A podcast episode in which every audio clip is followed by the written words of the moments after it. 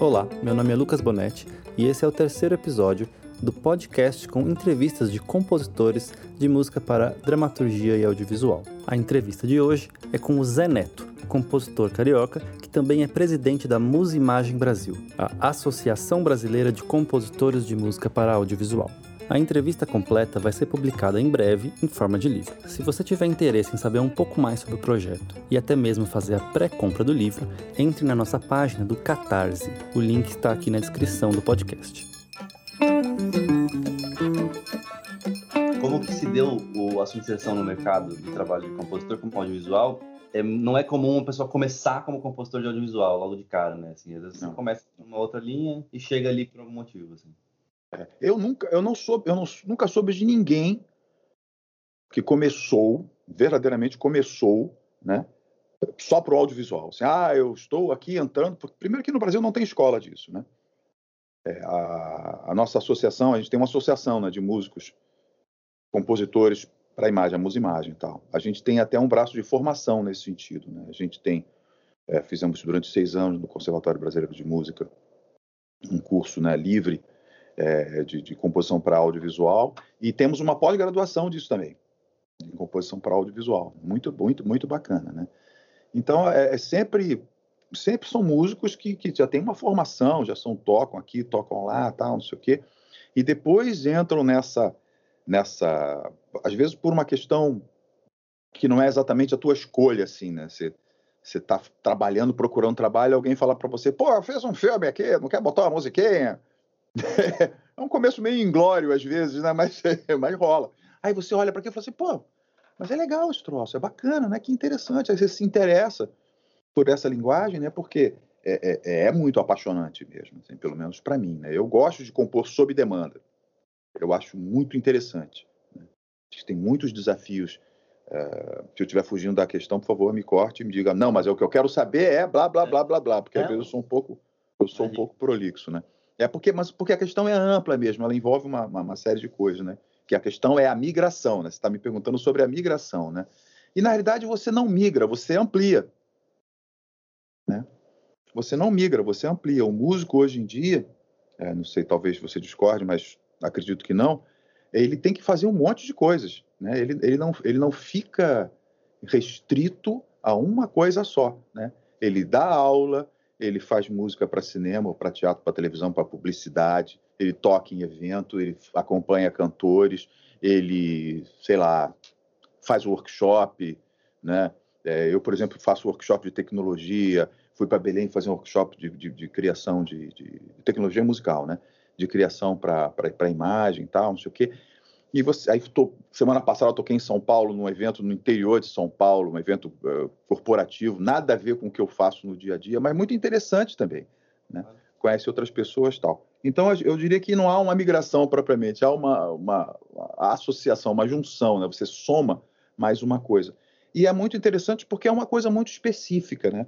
Você criar sob demanda para uma imagem é uma coisa muito, muito, muito específica. Não é uma coisa só de compositor, sem desmerecer a palavra só compositor. Esse só não é, ó, oh, só um compositor, não é isso, né?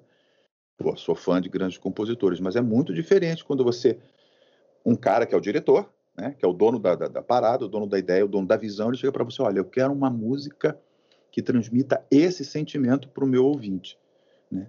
E aí, como traduzir isso em música? É, é eu acho sensacional porque muitas vezes eu faço, é, por demanda, eu faço músicas que eu jamais eu faria. Claro. Isso enriquece muito o meu vocabulário e o meu universo musical, né? Então, se eu tiver que, pô, eu, eu fiz, fiz umas coisas que, é, que tinha que ter música galega, por exemplo. Não tenho ideia de como é que é música galega.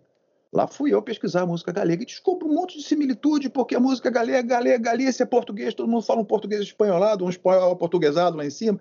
Aí tem um monte de coisas interessantes que tem a ver com a nossa música, tem a ver com a música céltica, tem uma confusão danada nesse negócio aí. Muito interessante. Falei, ah, que legal. Aí já fiz paralelo com música nordestina também. Eu jamais faria isso de, de livre espontâneo, né, por uma demanda pessoal de criação. Né? E a, a questão da criação para o audiovisual também, ele exige do, do, do, do compositor um exercício de lá vou inventar a palavra, dese, desegoificação da criação, né? Você pega o seu ego e bota lá em 28º lugar né? e busca o serviço ao audiovisual. Será que essa minha música está passando realmente o que o diretor está afim em termos de, de, de, de sentimento para o público, né? Será que eu estou conseguindo adicionar uma outra dimensão que não a dimensão que a imagem está trazendo, né? Porque você vê um cachorro atravessar a rua, aí o diretor fala, cara, nesse momento eu quero uma música de cachorro atravessando a rua. Aham. Como é que é exatamente isso? Pô, mas qual é desse cachorro? Esse cachorro está só passeando? Esse cachorro está indo atrás da namoradinha dele? Esse cachorro pertence a um garoto que é paraplégico e vai ficar triste se o cachorro não voltar? Esse é um cachorro bomba, ele está costurado com uma banana de dinamite dentro dele e vai estourar um prédio. Né? Tem mil milhão de cachorros aí, né? E você quer que o, cachorro, que, que o cara que está escutando tenha pena do cachorro, goste do cachorro, odeie o cachorro. Você quer que o cara seja compreensivo em relação ao cachorro. É um universo incrível. Né? Incrível. E é, eu acho que a gente tem muito a desenvolver nisso aí, não só aqui no Brasil, mas no mundo todo, porque na maioria das vezes a música é considerada só um penduricalho, né? uma coisinha para deixar a cena bonitinha ou então para ajudar a edição. E não é isso. A música ajuda a contar a história. A música ela faz parte do tripé criativo de definição oficial do audiovisual. O audiovisual é definido por um tripé, que é o diretor, o, o, o roteirista e o compositor. Esses são os caras considerados os que têm, inclusive, direitos legais de recolhimento de direitos, né? Do, os criativos da, da, do audiovisual. Né? E não sei se eu respondi a sua pergunta, mas eu acho que é mais ou menos isso. Mais, é, inclusive. Um pouco paralela um pouco essa questão, assim, você teve algum estudo formal na, na área ou com algum mestre, por exemplo, alguma pessoa que tenha te incentivado diretamente ou, ou foi uma coisa mais pessoal, uma busca pessoal? É, na realidade, aí falando da migração um pouquinho também, né? É, eu, eu, comecei a fazer música sob demanda há muito tempo, há uns, sei lá, uns 30 anos mais ou menos, para publicidade. Tá? Então eu vim exercitando ao longo desse tempo todo essa compreensão de como é que eu consigo colocar música num troço que não é meu para às vezes fazer uma coisa que eu não concordo, mas eu estou sendo pago para fazer aquilo ali, eu tenho que fazer o meu melhor, né? E a publicidade é muito isso, e que seja rápido e eficiente. Né? E no, te confesso que no começo foi um horror. Foi um horror, eu achei que o mundo ia se dobrar ante a qualidade da minha música e não é bem isso, né? É, o cara olha na tua cara e fala assim, isso está ruim. Não gostei não. Tem os mais grossos, né, que usam termos pouco vamos dizer assim, digamos. E, mas tem a, o cara olha na tua cara e fala assim, não, não tá. E ele tá certo. Porque se você é, é demandado para fazer um serviço e o cara que te contratou diz que não gostou, quem tá errado é você, velho. né? que o lê talvez o que ele queria de fato, né? Porque entre as, dentro, entre as expertises de quem faz música sob demanda, ele tem que saber ler nas entrelinhas. Ele tem que ser psicólogo pra caramba. O cara fala assim, pô, eu quero uma música azul aqui. Aí você fala, beleza. Aí você tem que saber o que, que azul quer dizer para aquele cara. De repente, azul era a cor do quarto da, da, da irmã dele, e ele ficou muito chateado com azul, porque ele queria azul no quarto dele e não no quarto da irmã dele. E o azul, para ele, tem essa conotação. E aí, velho? Como é que tu vai descobrir esse negócio? Entendeu? E aí, é, é, é, é aí eu fui aprendendo a duras penas, né? E com o passar do tempo, eu fui conhecendo pessoas eh, que, que, que me trouxeram muitas, muitas, muitas, é, muitas informações, muitos insights, né? E aí, quando fui para a faculdade, estudei composição, né, e tudo mais, é, você começa a, a, a, entrar um pouco mais nesse mundo de como a música afeta as pessoas, né? Você não faz só a música espontânea, né? Você faz a música visando o afeto, né? Como esses as pessoas reagem, e, e, a reação é sempre cultural, obviamente, não existe nada de absoluto, né? Eu que faço música para todas as regiões do país, fiz algumas coisas para fora também, assim, pra, pô, se você, pessoal do Amazonas fala assim, pô, a gente quer uma música assim, super agitada. Se você pegar um sambão, Rio de Janeiro, os caras vão achar um horror, não é isso que eles... É, o negócio deles é, é, é bois, parintins, tal, não sei o quê. que é um ritmo bem mais lento, porque lá é um calor desgraçado. Então as coisas são mais lentas lá, você tem que entender, se aculturar nisso aí, né? E aí, faculdade de música, aí a gente estuda, eu comecei a estudar um pouco mais a, a questão da linguagem cinematográfica, né? Da, de, toda a questão dramática que envolve, o que é contar uma história, a, o estudo da, do, do discurso musical paralelamente com o discurso uh, cinematográfico ou imagético, sei lá o que você queira dizer, né? Isso aí ajudou a fortalecer esse, esse casamento. E aí eu fiz um curso da Berkeley, muito interessante, de composição para cinema e TV, né? E é um curso hollywoodiano, né? 100% voltado para o molde hollywoodiano. E o cara, os caras são super explícitos. Ele fala assim, ó, aqui você não vai aprender a fazer música étnica. Você vai aprender a fazer o molde hollywoodiano, industrial, de como as coisas funcionam para o mercado, aqui. E como, mas como todo mundo copia os modelos norte-americanos e dentro do audiovisual a turma tende a copiar o modelo hollywoodiano, funciona perfeitamente. Né? Foram, foi um curso longo, foram três meses de curso, mas foi um curso muito intenso. E era assim, aula todo dia. É, foi um curso online, tá? Foi um curso online, mas era aula todo dia, questionários todo dia. E a gente pegava um trecho de filme de Hollywood, que eles têm lá os, os, os, os acordos com o pessoal, né? pega um trecho de um filme famoso de Hollywood, tipo Homem de Ferro. Né? Eles mandavam pra gente com diálogo, com os efeitos, mas sem a música. Aí a gente tinha que criar a música para aquilo ali. Genial. Só que eles entregavam o vídeo na sexta-feira à noite, para você entregar na segunda-feira. Uhum. Tipo assim, meu amigo, você quer fazer. A indústria mesmo, né? Exatamente. Você vai, você vai. É isso aí. Você não tem final de semana, não, meu irmão. É para fazer segunda-feira, tem que estar de manhã lá. E olha que o fuso horário é diferente. Então, lá vou eu. Né? Mas eu entreguei tudo, me, me formei, ganhei lá o certificado com louvor, tirei nota máxima em tudo, fiquei muito feliz com isso. E, e é isso aí, eu falei, opa, né? E paralelo a isso também uma, um, uma construção que eu já tinha essa vantagem, que eu, que eu, mas que eu, eu aumentei mais essa construção, que é a construção do conhecimento tecnológico dos procedimentos envolvidos. Né? De como você usar o seu computador, toda a tecnologia musical disponível para produzir e entregar com rapidez e, e, dentro dos preceitos do cara, né? Obviamente, se você tem uma relação mais aberta com o diretor, você sugere, você transgride, né? Você é, se torna realmente um coautor da história, né? E, e, mas isso aí já são outros assuntos de ó, complexidade. Beleza. E eu vi aqui que você teve uma experiência com uma animação também em 2015, o Bruxarias, né? É. Que é. foi indicada a melhor prêmio né, em Madrid, né? De melhor animação.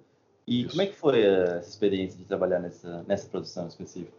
Rapaz, eu nunca tinha feito, eu nunca tinha feito uma, uma uma música assim para animação de longa-metragem, né?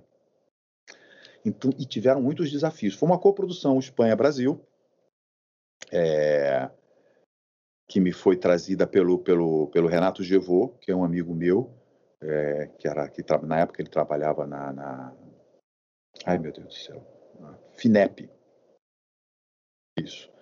Ele trabalhava lá, hoje em dia está aposentado, tal, não sei o que. Ele me trouxe essa, essa, esse trabalho e foi muito, foi muito interessante, porque já começou com um desafio terrível, que a, a pessoa que estava fazendo a música para essa animação, os diretores lá da Espanha não estavam gostando. E então me chamaram, quando o dinheiro já estava acabando, quando o tempo já estava acabando, para fazer uma coisa que já estava em andamento e ninguém estava gostando. Isso é terrível. Isso é a terrível. pressão é muito maior, né? É muito maior. E... Mas eu dei muita sorte. Acho que foi um misto de sorte e, e de eu ter me identificado com, com, com a linguagem dos diretores. Tudo é reunião por Skype, portunhol, já viu, né? Situação. Mas foi muito bacana e eu consegui entender o que os caras queriam, sabe? E tinha expertise para fazer a coisa. Porque tem isso também, né? Senão eu teria que contratar alguém que tinha tivesse essa expertise. Talvez esse tenha sido o, a questão maior com o compositor anterior. Né? Ele quis fazer tudo e não conseguiu. E, e, e, o pessoal de lá, eles queriam uma coisa mais orquestral, porque eles não queriam uma trilha que soasse infantil, só. Eles queriam uma trilha. E a orquestra tem essa capacidade, né? ela, ela, ela permeia qualquer, qualquer linguagem. Você pode fazer uma trilha orquestral para qualquer coisa. E ela fica meio atemporal, né? porque você vai associar o timbre de orquestra Com que época? É super atual e super antigo também. Né? Então foi uma relação, é, foi, foi, um, foi pressão, mas foi uma pressão que eu já estava acostumado de publicidade, que é tudo para ontem, né? Publicidade é comum o cara te ligar às 7 horas da noite e falar assim: Zé, a mídia está comprada para amanhã, às 8 horas da manhã, por favor, tenha uma boa ideia até meia-noite, margem de erro zero, tá bom? Aí eu falo: tá, você consegue? Consigo. eu sou desse de maluco, né? Que dizem sim, né? E vou dar meu jeito e vou conseguir, porque meu objetivo é trazer solução pro cara. E consegui. A relação foi muito bacana. Eles foram gostando, que eles não gostavam, eles diziam. Tive que mudar pouca coisa. Foi uma sorte no filme de uma hora e meia, né? E, e, e a animação tem essa questão. A animação, ela é, tem muita música, porque diferente da, da dos filmes com atores, né? Quando o cara grava aquela cena, toda a carga dramática, ou quase toda a dramática, ou muita carga dramática, tá ali na interpretação do ator, né, na expressão, né? Pô, tem uma carga dramática grande. Agora o desenho é muito mais frio. Se você não tiver música constantemente para poder suportar a cena, nossa senhora, vai ser barra pesada. Tem a ver com a, também a tradição, a linguagem de animação, né? Que muitas tiveram a, a, carga totalmente associada à música era também som diegético, né? Som de ruído era feito pela música e tal. Né? Exatamente, né? exatamente. Ah, há essa expectativa, há essa expectativa, né? Na questão das edições, né, de muito Mickey Mouse, né? Que essa, para quem não conhece essa questão de você sabe, mas para quem não conhece a questão de você associar sempre um movimento a uma musiquinha, aquela coisa Tom Jerry. Pô, isso é barra pesada.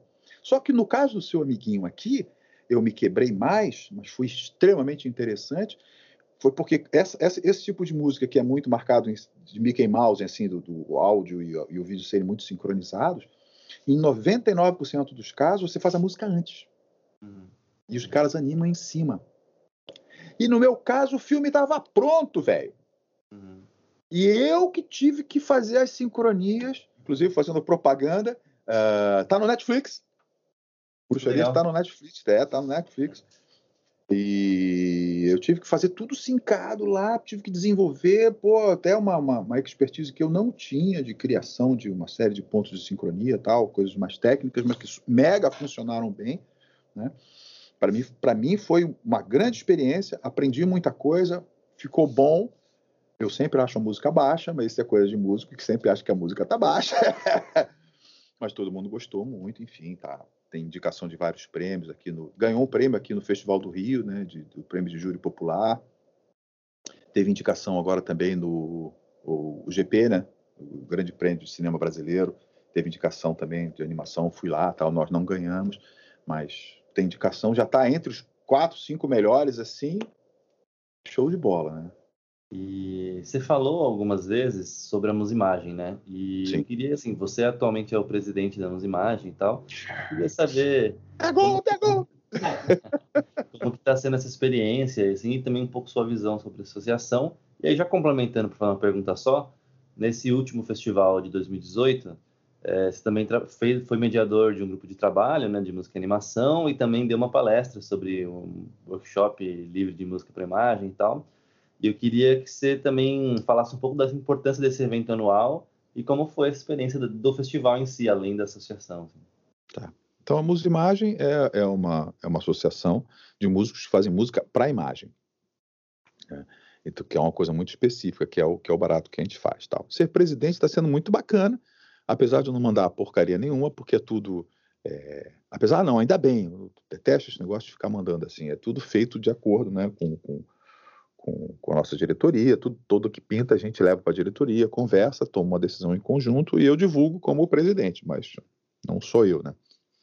Enfim, e é, aí esse festival é maravilhoso, né? Porque nós, nós os compositores para imagem, eles têm uma coisa muito solitária. Eu fico aqui mais na frente dessa tela e dentro dessa sala do que em qualquer lugar da minha vida.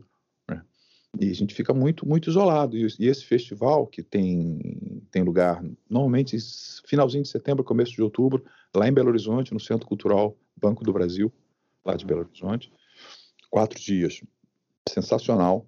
A gente, esse monte de malucos, vai para lá, a gente se vê durante quatro dias. Então a gente troca as nossas experiências, como você falou, tem workshops, tem concerto da música da, da Orquestra Ouro Preto, que é a nossa parceira desde sempre, lá desde o primeiro festival, nós estamos na quarta edição, que não foi o último festival, é o mais recente, o último ainda está por vir. Já temos duas edições garantidas para é, para 19, 2019 e 2020. Já estamos fechados com a Lei Rouanet. Espero que a Lei Rouanet exista até lá, mas isso é outra questão. E a gente tem oportunidade de trocar experiências, né? de trazer pessoas de fora, como foi a coisa do animação, né? do, do, painel sobre animação. Né? Nós trouxemos os, os, o César e a. Ai, eu esqueci o nome, meu, meu, meu problema. São os caras que fundaram o Animamundi. Uhum. Né? Maravilhosos, duas pessoas maravilhosas que vieram para falar do, de como é o processo de criação e que é inverso do, do filme. Né? É inverso do filme. A música é feita antes, eles animam em cima da música. Tem roteiristas do, do, do desenho animado né, que, que fazem, escrevem o roteiro com metrônomo. Mó barato. Então eles pegam um metrônomo 60, pá, Aí fico ali, não, um pouco mais rápido. Ah, pá, tá, essa, esse é o movimento, essa é a velocidade da cena. E os caras passam isso pra gente. Olha que sensacional. Legal. Aí então você pega o roteiro, né, normalmente com, com um storyboard desenhadinho para você ter ideia da estética do que, que vai ser o filme e tal, não sei o quê, com o BPM. Para você compor em cima daquilo. Aí você compõe e os caras animam em cima. Genial, né? Genial. Aí esse outro painel que nós tivemos, é, é, esse workshop que eu dei já junto com, com o Marcelo Guima, que é um dos nossos associados, nós fizemos uma brincadeira, pegamos uma animação que o Marcelo Guima tinha, tinha musicado e trouxemos algumas cenas de animação e compusemos, no meu estúdio, compusemos músicas que não tinham nada a ver com a música original que ele fez. E começamos a mostrar aquelas cenas, primeiro sem a música, depois com a música A, depois com a música B, depois com a música C. E pedimos para as pessoas nos darem retorno do que, que elas estavam achando daquela cena. E era muito bacana que as pessoas falaram, mas peraí, é a mesma cena com, a, com o mesmo locutor, com, tipo, porque tinha uma locução que era um cara que contava a história, né? o narrador. Exatamente, mas não é possível, mas é possível, claro, com a música muda tudo, né? Então é uma coisa mais, uma, uma música mais acústica brasileira, uma coisa clássica e uma coisa eletrônica. Uhum. E as pessoas, a gente forçar, entre aspas, uma conclusão de que não tem certo ou errado. Pode ser qualquer coisa, uhum. desde que seja uma coisa que faça sentido para você. Então, esses quatro dias são fundamentais né, para a gente caminhar em direção a esses objetivos que a gente tem em relação à musimagem, que é tornar a, a, a profissão daquele cara que faz aquela música que aparece nos filmes, tornar essa profissão mais visível, né? Muita gente acha que a música brota junto com a imagem, o cara filma e de repente vê uma música. Ah, mas tinha música? Ah, tem. Tira a música para você ver só. A gente sempre faz essa brincadeira, né? Tira a música. Tira a música. E é incrível. É incrível. Mesmo que você, cara, é, muito, é, é, é, é chega a ser é, constrangedor você ver uma cena de Star Wars sem, sem, uhum. sem música. Você deve ter visto na internet várias coisas. De terror, né? Também. Assim. É, nossa senhora. Não, sem música, bicho, esquece. Tem vários diretores que, inclusive, não gostam de música, mas eles são obrigados a colocar música. Porque não dá para ficar sem música. Né? Hum. Eu sempre desafio as pessoas: me cita um filme assim de renome mundial que não tenha música. Tem. Mas é, eu mas... só me lembro. Oi? Mas é muito pouco, né? Assim, na comparação. Pouco, muito pouco. Eu só me lembro de Os Pássaros, do Hitchcock. É, mas aqui ele usa nos pássaros uma, uma, uma manipulação de som meio parecida com a música no som. Exatamente, exatamente. É um sound design meio doidão, tal, mas não é uma música no sentido, né? De, é, é, bom, desculpa, até a gente vai entrar numa discussão. O que, que é música, o que, que deixa de ser música, né? É que é uma Melhor discussão... nem entrar nessa. Melhor não entrar, senão o negócio vai, vai demorar. Mas, enfim.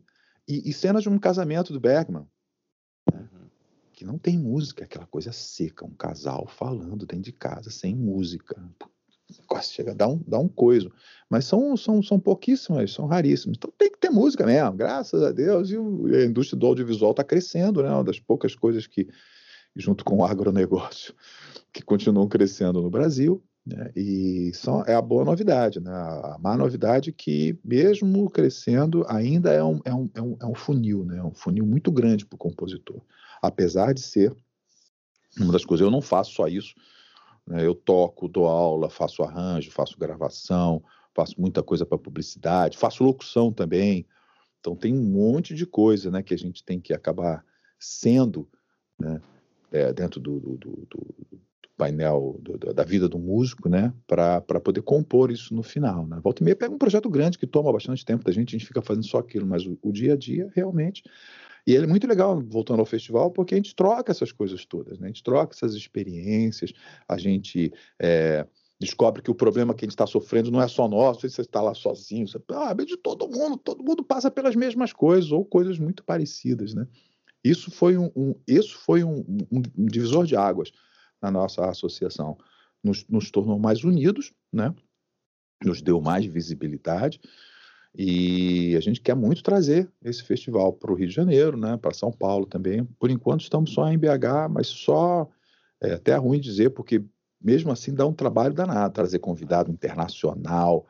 É o maior barato. A gente trouxe o Bruce Broughton dessa, dessa vez mais recente, um cara que fez Ilha da Fantasia, fez, ganhou 10 Grammys, Silverado, Tombstone, ele fez é, Harry Potter, ele fez uma, uma, uma coisa do Harry Potter também. Enfim, o cara sabe tudo tudo. E é gente boa, divertido pra caramba. Gosta de uma piada, encher uma cara lá umas duas vezes, mó barato.